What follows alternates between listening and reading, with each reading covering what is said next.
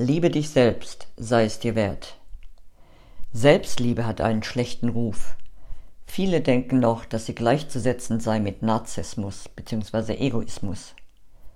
Der Unterschied liegt wie immer in der Intention und den zugrunde liegenden Gefühlen. Narzissmus und Egoismus entspringen der Angst. Angst nicht genug zu sein, Angst nicht genug zu haben, Angst nicht geliebt zu werden.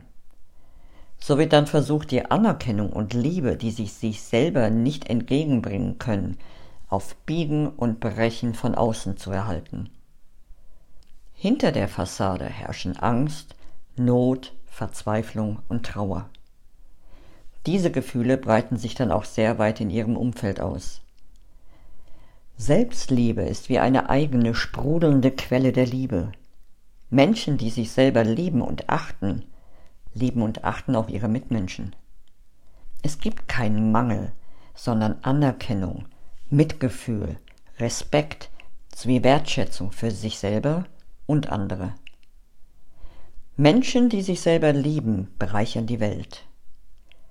Mögest auch du dich selber mehr und mehr lieben, respektieren, anerkennen und wertschätzen.